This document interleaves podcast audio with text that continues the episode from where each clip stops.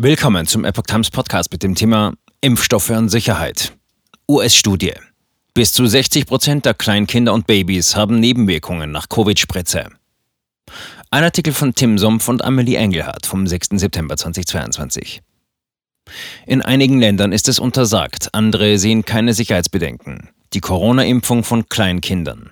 Eine Studie der amerikanischen Gesundheitsbehörde zeigt nun, dass mehr als jedes zweite Kind bis zwei Jahre Nebenwirkungen nach den Impfungen hat und bis zu jedes sechste andere gesundheitliche Reaktionen zeigte, einschließlich Notaufnahme. Die Impfung von Kleinkindern gegen Covid-19 ist nach wie vor ein sensibles Thema. Während sie in einigen Ländern verboten ist, prüft die US-Gesundheitsbehörde CDC Centers for Disease Control and Prevention kontinuierlich neue Daten. Dafür untersuchte man auch die Nebenwirkungen von über 13.000 Kindern im Alter zwischen sechs Monaten und zwei Jahren. Am 1. September veröffentlichte die US-Behörde ihre Ergebnisse. Aus der jüngsten Studie geht hervor, dass mehr als die Hälfte der beobachteten Patienten im Alter bis zwei Jahre nach der Spritze mindestens eine systematische Reaktion zeigte. Diese grenzt die CDC von Reaktionen an der Injektionsstelle ab, sodass erstere als unerwünschte Reaktion bzw. Nebenwirkung angesehen werden können. Wie die Ergebnisse der CDC ebenfalls zeigen, waren die häufigsten Nebenwirkungen Müdigkeit, Fieber, Reizbarkeit und Weinen, wobei letzteres bei Kleinkindern als genereller Ausdruck von Unwohlsein interpretiert werden muss. Weitere Nebenwirkungen waren Durchfall und Erbrechen, Schüttelfrost oder Appetitlosigkeit. Zudem gaben die Eltern von 6 bis über 10 Prozent der Kinder je nach Altersklasse an, dass ihr Kind nach der zweiten Dosis des Impfstoffs nicht in der Lage war, normale Aktivitäten durchzuführen. Jeweils über 10.000 Nebenwirkungen binnen sieben Tagen nach Corona-Spritze. Die CDC sammelte die Daten im Rahmen des WeSafe-Programms. Über eine App können Betroffene oder Eltern Reaktionen an die Gesundheitsbehörde melden. Zwischen dem 18. Juni und dem 21. August nahmen die Eltern von mehr als 23.000 Kindern diese Möglichkeit wahr. Dies geschah an den sieben Tagen, nachdem ihr Kind eine Covid-19-Impfung erhalten hatte. Während die Eltern von mehr als jedem zweiten geimpften Kind bis zwei Jahre sowohl nach der ersten als auch der zweiten Dosis von systemischen Reaktionen berichteten, waren bei Kindern zwischen drei und sechs Jahren nur etwa jedes dritte Kind betroffen.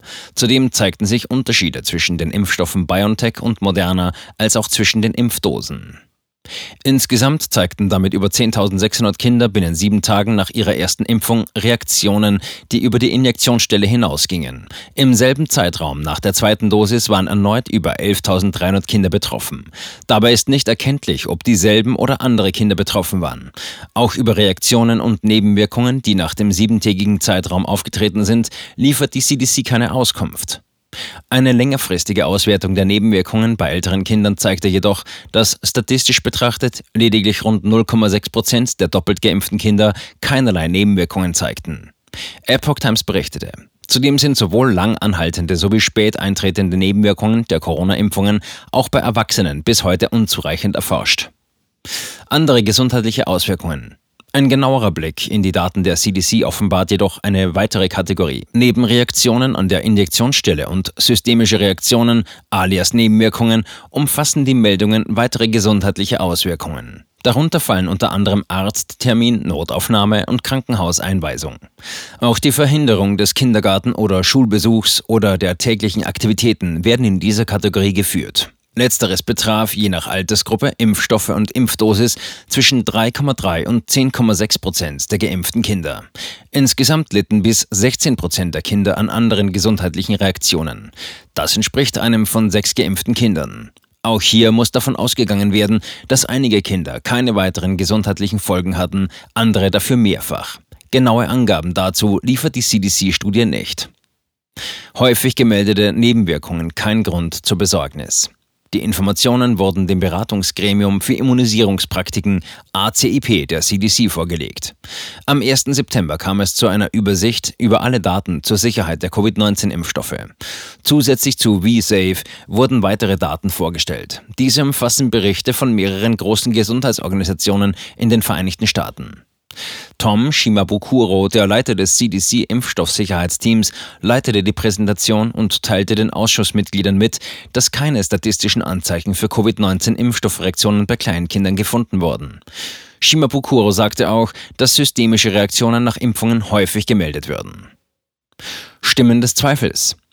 Andere Mediziner wie Dr. Meryl Nuss von Children's Health Defense, eine Organisation für Gesundheitsschutz von Kindern, äußerten sich jedoch vorsichtig zu den gemeldeten Reaktionen und verwiesen auf die hohe Zahl der Berichte über systemische Reaktionen bei sehr jungen Kindern.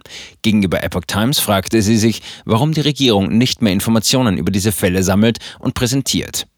Diese Dinge werden von der CDC nicht als sehr wichtig erachtet. Es wird davon ausgegangen, dass all diese Nebenwirkungen nach ein paar Tagen verschwinden und die Menschen völlig gesund sind, sagte sie mit Verweis auf Fieber und Müdigkeit. Jedoch können diese Reaktionen in der Tat Vorboten ernsterer Reaktionen sein, aber meines Wissens hat niemand etwas veröffentlicht, das untersucht, ob diese akuten lokalen oder systemischen Reaktionen Indikatoren für ein späteres Problem sind. Widersprüchliche Daten und Deutungen. Die US-Arzneimittelbehörde FDA genehmigte am 17. Juni die Notfallzulassung von Covid-19-Impfstoffen für Kinder im Alter von sechs Monaten bis fünf Jahren. Bis Ende August haben nach Angaben der CDC etwa 600.000 Kinder in dieser Altersgruppe den Impfstoff von BioNTech Pfizer und über 440.000 Kinder den Impfstoff von Moderna erhalten. Bei einer Überprüfung der VERS-Daten, einer anderen Plattform zur Überwachung der Impfsicherheit, gingen vom 18. Juni bis 31. August 496 Berichte über unerwünschte Ereignisse für Kinder im Alter von sechs Monaten bis vier Jahren ein, die den Pfizer-Impfstoff erhielten. Weitere 521 Fälle beziehen sich auf Kinder im Alter von sechs Monaten bis fünf Jahren, die die Moderna-Spritze erhielten. Das entspricht etwa 0,08 bzw. 0,12 Prozent der Geimpften. Da laut VSafe bis zu 60 Prozent betroffen waren, ist von einer deutlichen Untererfassung invers auszugehen. Bei über 98 Prozent der Meldungen handelte es sich um Ereignisse, die die CDC als nicht schwerwiegend einstuft. Das steht im Widerspruch zu den Daten der Kinderstudie, wonach bis zu 16 Prozent entweder zum Arzt mussten oder nicht in den Kindergarten oder zur Schule gehen konnten und auch zu der landläufigen Auslegung von schwerwiegend. So gibt es 220 Berichte über Fälle von Kindern im Alter von sechs Monaten bis fünf Jahren, die nach einer Covid-19-Impfung in die Notaufnahme eingeliefert wurden. Im Fall eines zweijährigen Jungen aus Arizona erlitt dieser einen Tag nach der BioNTech-Spritze einen lebensbedrohlichen Vorfall. In dem Bericht werden seine Symptome als feuchte Haut und Erbrechen, das acht Minuten zu Atemnot führte, aufgeführt. Der Junge wurde blau, war schlaff und nicht ansprechbar. Er hörte zwei Minuten lang vollständig auf zu atmen, heißt es in dem Bericht weiter. Eine Herzdruckmassage rettete ihm an diesem Tag das Leben.